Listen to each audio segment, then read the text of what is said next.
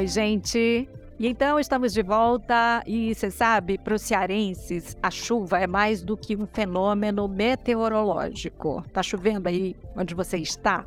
Olha, não é à toa que eu comecei dizendo isso, tá? É porque assim, quando a gente vê um céu carregado de nuvens escuras, o que para muitos pode estar relacionado a um tempo feio, aqui pra gente, a gente diz que está bonito para chover. Você já ouviu falar nisso? Culturalmente, a água que retorna para a superfície e que cai sobre a terra seca, rachada, é sinal de recomeço, é sinal de fartura, de bênçãos dos céus. Mas o período chuvoso também implica em mais cuidados com a saúde, né? Nessa época aumentam os casos de doenças infecciosas, de arboviroses, e é sobre esse assunto o nosso Papo Saúde de hoje com o médico infectologista, diretor da Sociedade Cearense de Infectologia, Guilherme Ren, Olá, doutor Guilherme, bem-vindo. Prazer estar aqui com vocês. Vamos começar dizendo o que, que, são essas doenças mais comuns do período chuvoso? Perfeito. Então, é, a gente tem que entender que começo de ano, aqui no estado do Ceará, é época que chove e, portanto, é a época em que a gente tem um número maior de certas doenças infecciosas. Quem trabalha, por exemplo, no Hospital São José, como eu, uh, que é referência em doenças infecciosas, ou quem trabalha em serviços de emergência, vê um aumento significativo do número de pacientes procurando atendimento médico por causa dessas doenças. Que doenças são essas? De forma geral, a gente pode dividir as doenças que aumentam de, de, de incidência nesse, nessa época chuvosa em três grandes grupos. São aquelas doenças é, que são transmitidas por insetos, por vetores, né? e aí a gente vai explorar dengue, zika, chikungunya, etc. É, existem as doenças causadas diretamente pelo contato com a água, água contaminada, leptospirose, hepatite A, as doenças diarreicas, por exemplo, e uh, aquelas doenças que são que não têm relação direta com o contato com a água, nem são causadas por vetores, mas são transmissíveis de pessoa para pessoa por gotículas. E essa época, por causa das chuvas, as pessoas tendem a se aglomerar mais. Com aglomeração, a, a transmissão desses micro-organismos também fica facilitada. E aí, estamos falando daquelas infecções respiratórias que todo mundo conhece, os resfriados, as gripes, Covid-19, influenza e por aí vai. É, você falou, né, especificamente aqui do Ceará, mas a gente sabe que é, cidades né, do Nordeste, estados do Nordeste como um todo, têm essa época também com um período chuvoso mais, né, presente, a chuva mais presente. Então, eu acho que a gente acaba abrindo. Mas eu quero me deter também eh, aqui na nossa, no nosso estado, né, de onde a gente fala, onde a gente está baseado. Porque, por exemplo, em 2022, Fortaleza foi a cidade brasileira que mais registrou casos de chikungunya, né? Uma doença horrorosa, uma arbovirose transmitida pelo Aedes aegypti, né? Então, mesmo tendo combate bastante conhecido, por que, que a gente ainda tem um grande número desses casos de arboviroses? Então, primeiro ponto é a proliferação do inseto vetor. É, por mais que a gente tente incutir na cabeça das pessoas, na nossa população, que na época de chuva a gente tem que estar muito atento é, às, às, às, medidas de prevenção ambiental, à proliferação do, do, do Aedes, é, as pessoas elas deixam de fazer a sua parte. Né? Infelizmente, só parte das pessoas faz, e, e, parte das pessoas fazer não é suficiente para conter a proliferação do, do, do inseto. Ah, esse é um ponto. Ah, o segundo ponto é que a gente não tem vacina efetiva para é, nenhuma das três parvoviroses principais, ah, nem para Zika, nem para chikungunya, nem para dengue. A gente tem até vacina para dengue no mercado, mas as vacinas ainda para dengue ainda são Uh, ainda tem um potencial, um alcance populacional muito, muito pequeno, são, são, são de uso exclusivo nesse momento do setor privado, a vacina cara, eh, não tem lá uma eficácia tão boa, então vacinas melhores ainda estão em desenvolvimento, né? Então aí você junta mais vetor circulando, a ausência de vacina, que seria um, um game changer importante, né? um modificador do jogo completo, é, e um acúmulo de pessoas suscetíveis. Pessoas que não tiveram essas doenças antes, elas são suscetíveis a se infectar quando encontrarem com o vírus, com esses vírus, né? Então a gente tem o que a gente chama de tempestade perfeita. Todos os fatores que podem estar envolvidos estão envolvidos estão presentes no mesmo momento. Por isso que a gente acaba tendo as nossas grandes epidemias de arbovirose. Eu tenho pânico desse mosquito, sabe? Eu acho ele muito esperto, porque né, a coisa de que ele a fêmea põe ali os ovos no local seco, que ela ela percebe que ali vai ter água e quando essa água é, sobe, surge ali, aí o ovo eclode, né? E muitos ovos, enfim. Como é que a gente então pode se sobrepor a isso, né? Vencer o mosquito. A sensação que eu tenho é que são assim meio invencíveis eles, né? São aquele chefão do jogo, já que você falou do game, né? É, o último chefão lá. É, e o último chefão e não tem cheat, né? Não tem cheat, é, não tem trapaça. E no jogo você até consegue um códigozinho para trapacear. Aqui não tem. A gente tem que lutar com as armas que estão disponíveis. Então, o que a gente consegue fazer, detalhando um pouquinho mais, né? É, é que, a, na verdade, a gente fala muito para. A gente lembra disso, as campanhas elas são focadas no período chuvoso, mas, na verdade, esse cuidado que as pessoas têm que ter com os reservatórios tem que acontecer nos outros períodos do ano que não estão chovendo, que é quando o mosquito põe o ovo. Né? O ovo fica lá seco, quietinho, naquela superfície seca, viável durante meses, né? só esperando a água subir entrar em contato com o ovo permitir que ele ecloda. Então, se você não faz o trabalho de evitar que recipientes fiquem à mostra fora do período chuvoso, quando chegar no período chuvoso, muito rapidamente a população de, de insetos aumenta. Isso é um ponto importante. Ah, a gente tem outro ponto que eu toquei agora há pouco, é, na questão da, da, da, vacina. Né? Se a gente não consegue controlar o inseto, vamos tentar reduzir os riscos um pouquinho mais para frente. Né? Então, a gente tem vacinas em desenvolvimento, vacina para febre chikungunya em desenvolvimento, estágio intermediário de desenvolvimento, é, para Zika, um estágio um pouquinho mais precoce de desenvolvimento, e para dengue, é a gente tem vacinas mais avançadas, e para febre amarela, que é uma doença que não tem aqui no Nordeste, é, mas que é uma doença que tem, é, eventualmente, tido caso, tem letalidade muito alta, é, a gente tem uma vacina que já, já funciona há muito tempo, daí há muito tempo.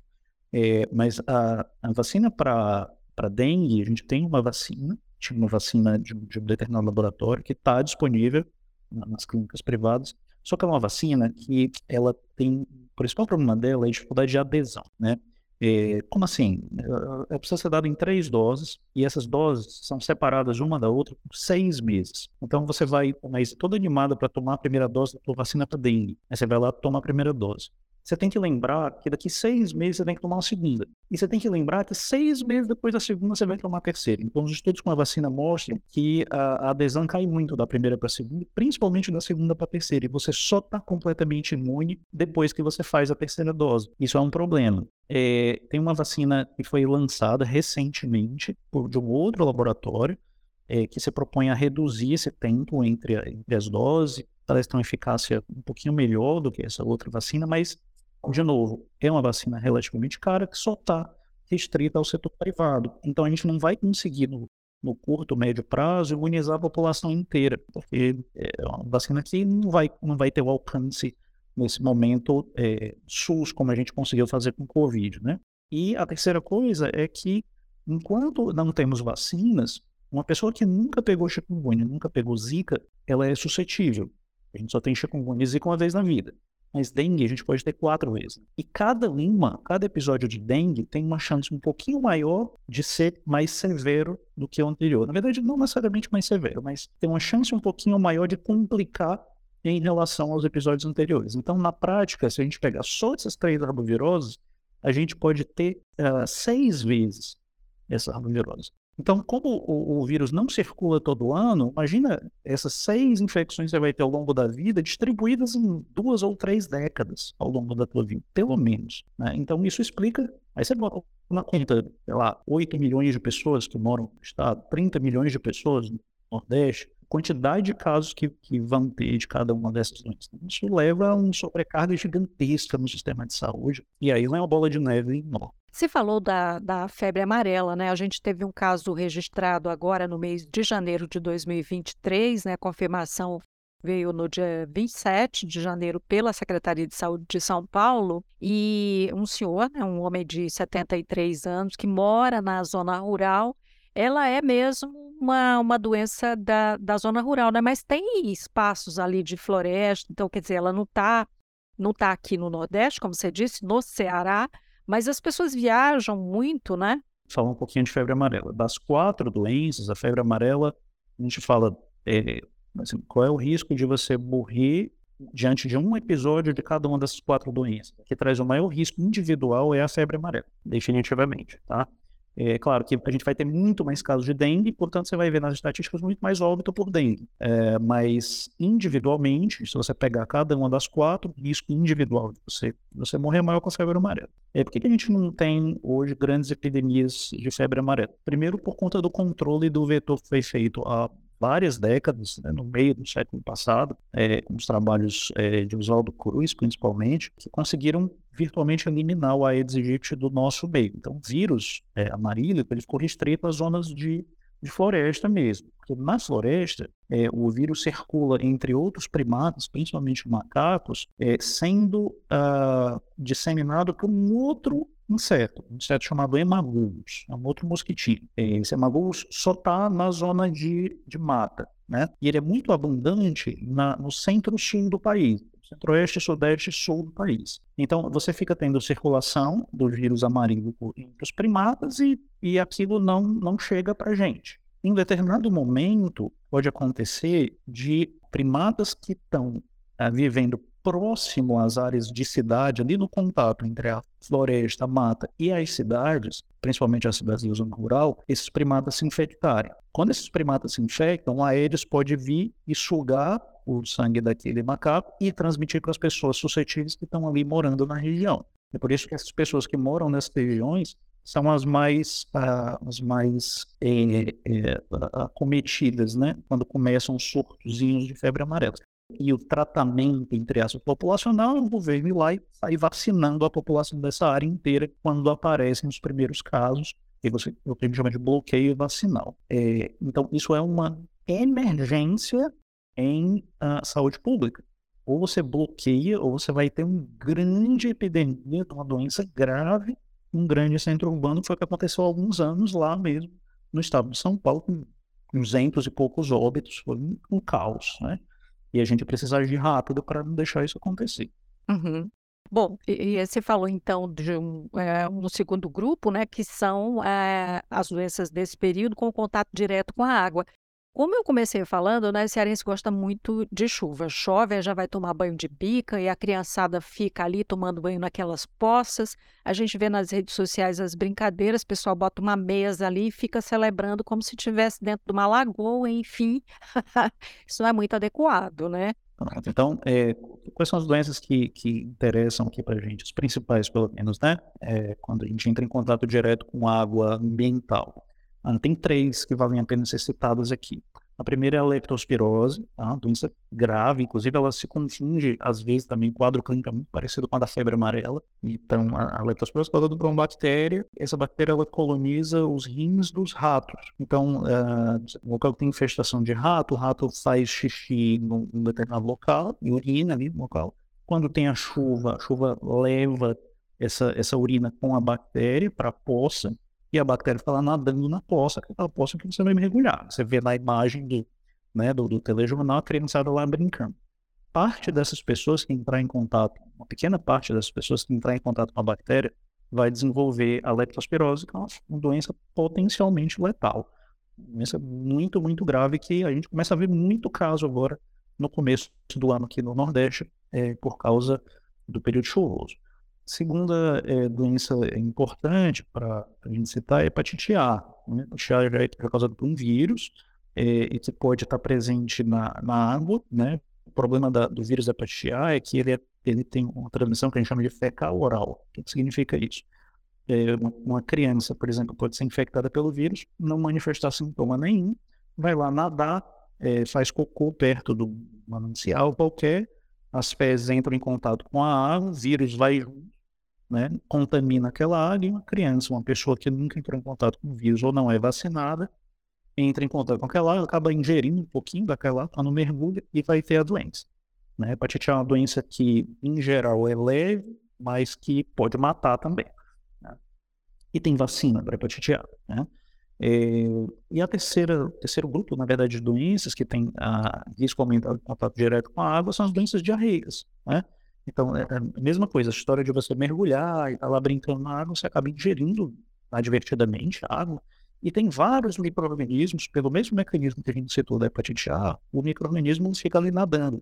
E tem vários parasitas, vírus e bactérias que são enteropatogênicos, ou seja, causam doença no intestino, quando ingeridos, e acabam gerando pequenos surtos de doença diarreica. E aqui, mas é só me permita fazer uma observação a mais, você deve conhecer um negócio que sempre começa nessa época, que o pessoal apelida de, abre aspas, virose da mosca. E assim, coitada da mosca. Coitada não, né? Mas a mosca não tem nada a ver com isso. Tá? É, a mosca não transmite vírus nenhum. É, na verdade, as pessoas associam a mosca com uma doença diarreica aguda a mosca, porque nessa época prolifera muita mosca também. Tá? Então, é coincidência, chuva, muita mosca e doença diarreica. As pessoas, ah, é, é, eu tô com diarreia porque tinha muita mosca no local. Isso, é, isso cientificamente não procede, tá? Então, é, de fato, é uma doença diarreica aguda, na maioria das vezes causada por um vírus, que a pessoa é, entrou em contato, entrou em contato com alguém que estava com o vírus, doente, assintomático, é, ou então entrou em contato com água contaminada pelo vírus e teve a doença diarreica. Tem a ver essa questão do, da limpeza dos ambientes, por exemplo, cozinha, banheiro, que são, me parece assim, dois locais né, que merecem mais atenção. Tem alguma relação? É, se a gente é, fala no. Se a gente está falando de um ambiente familiar, em uma casa, por exemplo, é, você tem ali é, dois adultos, sei lá, três crianças, é, faz diferença, né? Porque tem uma pessoa que pegou uma doença diarreica por aí, quando ela vai no banheiro, ela deixa uma quantidade importante daquele microorganismo causador daquela doença diarreica lá no banheiro. Então, tanto a higiene pessoal dessa pessoa, como o hábito de separar os, os, talheres, pratos e copos durante o período da doença do resto da família, como uma boa limpeza lá do, da área do sanitário, faz diferença no risco das pessoas que estão dentro de casa pegarem a, a, doença também. Do ponto de vista populacional, provavelmente o impacto vai ser muito pequeno, né? É porque só vai estar em risco ali quem entrar em contato com o banheiro daquele cara, né? entrar em contato direto com aquele, aquele sujeito. Mas assim, quando você olha num ambiente mais restrito, num ambiente de trabalho, é, no teu estúdio, na, no, teu, é, no teu escritório, na tua casa, aí faz diferença. Faz diferença sim. E já que eu fiz essa pergunta assim bem de leiga mesmo, né? Tem outra que é em relação ao, ao cuidado com os alimentos, né? Porque aí de novo vou voltar para a virose da mosca, aí já a mosca pousou no alimento, pousou no outro, pousou no outro, enfim. Então, qual é o cuidado assim que se tem que ter com o armazenamento, com o preparo dos alimentos nesse período especificamente? Ou não tem nada a ver? Tem, tem muito a ver, né? Então, eh, você imagina só, o sujeito que descarrega as hortaliças é, lá no supermercado X, onde você faz a feira, tira do caminhão, bota lá e tira das caixas ali, escolhas de alface, bota ali na caixa onde você depois vai comprar, tá na fase final dele de, de doença. Teve uma doença diarreica recentemente, sei lá, com a salmonela, norovírus, algum desses micro-organismos relacionados à diarreia. E aí ele ainda está disseminando o microorganismo dele. Não lavou a mão, né? Tá botando ali a, a mãozinha dele no vegetal, você vai lá, o supermercado lindo, ascético, né? Aparentemente. Você vai lá, pega, bota no carrinho do supermercado, leva para casa. Quando você chegar em casa, se você não tiver o cuidado de higienizar o alimento que você comprou, você está correndo um risco grande de, de sofrer da doença diarreica também. Você não vai fazer nem ideia de onde é que você pegou, né? É, e as pessoas às vezes dizem assim, eu guardei na geladeira, então tem problema que o bicho vai ficar gelado, vai morrer, vai nada. Os micro-organismos proliferam, eles proliferam mais lentamente, eles continuam proliferando, mesmo em ambientes de temperatura mais baixa. Então a gente lembra, né? Ah, por exemplo, vegetais, eh, frutas, é, hortaliças, legumes, etc., precisam ser lavados é, quando você compra água corrente, pinga ali, faz aquela soluçãozinha de hipoclorito de sódio, isso elimina quase a totalidade dos micro-organismos patogênicos. Ah, ter cuidado também com o ovo, né? O ovo ele vem, ele não tem tanto é, relação assim com a água, né? Mas o ovo ele pode vir contaminado com salmonela, mora no intestino da galinha né? E aí, se você lava o e guarda, você conseguiu tirar a proteção natural da casca, empurrou a salmonela para dentro do ovo. Quando você for fazer o ovo, ele vai ser feito com salmonela. É, então, não se lava o ovo antes de ser utilizado. No máximo, você dá uma limpadinha. Quando você for fazer o ovo, você lava na hora de fazer. Porque aí não deu tempo para o microorganismo entrar na, ali no ovo, né? Você sabe que eu lembrei eu lembrei daquelas, daquelas máquinas que tem muito em shopping, por exemplo, em grandes é, banheiros de, de, grandes locais de eventos e tal, que é que seca, né, um, uma, um vapor quentinho. Aquilo ali também parece um prato cheio, né, para proliferar microorganismo. Sim, sim. É, aquilo ali e a descarga do vaso sanitário são dois mecanismos que disseminam é, os microorganismos o que estão na mão do sujeito é, ou, que, ou que foram lá para o vaso sanitário depois que o sujeito fez o serviço, né?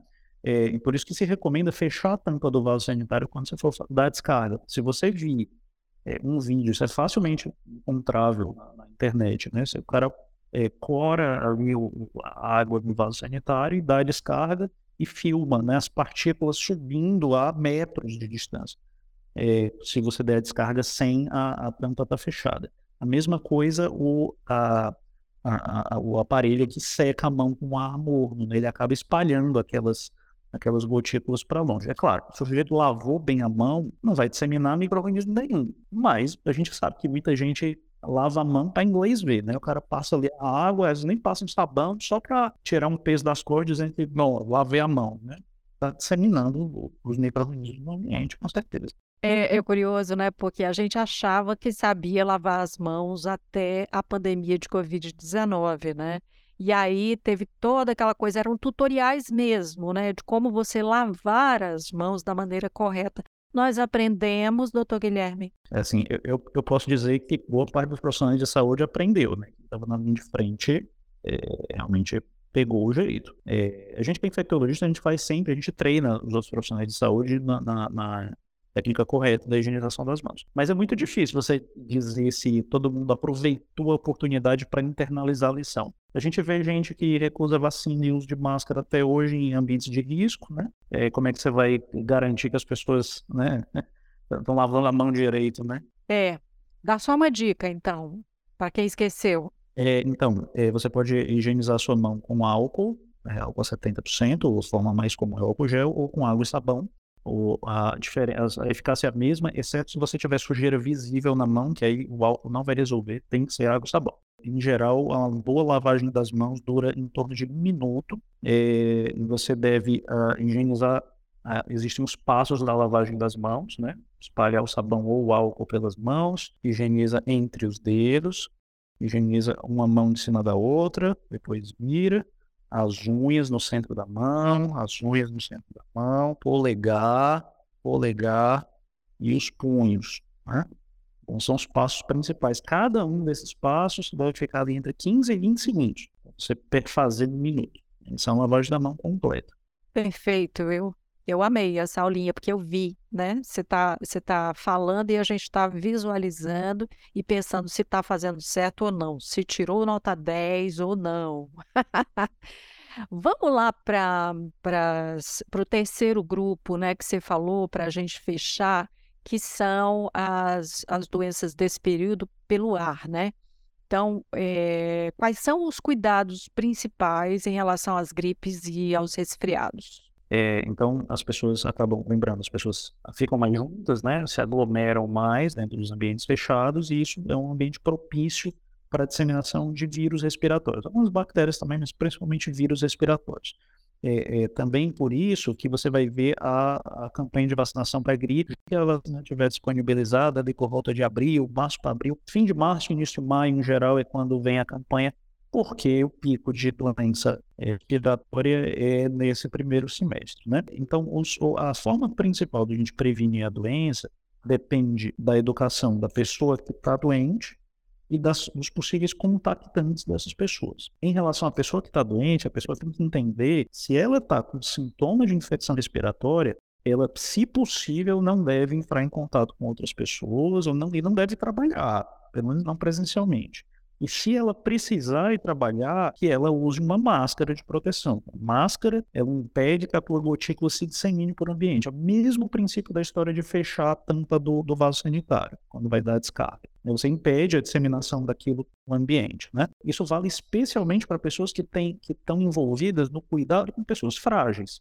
Se você tem uma pessoa idosa, cheia de comorbidades em casa, é essa é a situação principal que você não deve é, e, e entrar em contato com essa pessoa. Se você é profissional de saúde, entre em contato com pessoas que já estão fragilizadas, já estão doentes, aí você não deve mesmo ir trabalhar com uma infecção respiratória. Esse é o primeiro ponto. É, o segundo ponto é a proteção de quem de quem vai entrar em contato com essas pessoas, né? Então, profissionais de saúde devem sempre usar máscara no seu ambiente de trabalho, é, sempre que, que tiver campanha, que tiver a possibilidade das pessoas é, tomarem vacina para essas doenças, existirem vacinas para essas doenças, elas devem ser feitas, reduzem enormemente a chance do sujeito infectar, a chance dele transmitir o vírus e a gravidade da doença, seja para a pessoa, seja para quem o indivíduo vai passar a doença, é, e a higiene das mãos, porque a gente fala muito de máscara, gotícula, mas se você prestar atenção, uma pessoa que está resfriada ou está gripada, ela está o tempo inteiro ó, passando a mão no nariz. A gente passa a mão na, no, na nossa face entre 100 e 200 vezes por dia. A gente toca na nossa face sem perceber. Então, em muitas dessas situações, você contamina a sua mão com um microorganismo. E você sai espalhando aquele microorganismo aonde quer que você toque, né? Então também não adianta você só usar máscara se você não tivesse o álcool em gel ali, de vez em quando está higienizando as mãos, é, para proteger as outras pessoas com quem você está tendo contato. Essas são as formas principais de, de se, se proteger.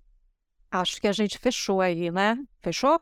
É, bom, eu, eu posso passar a noite inteira falando, porque na verdade eu adoro isso, mas é, a gente já explorou bastante, bastante coisa. Perfeito, então. Valendo o seu recado final, uma vez que poderia ficar muito mais tempo falando sobre o assunto. Aproveite essa época do ano para refletir sobre os seus, as suas condutas, né?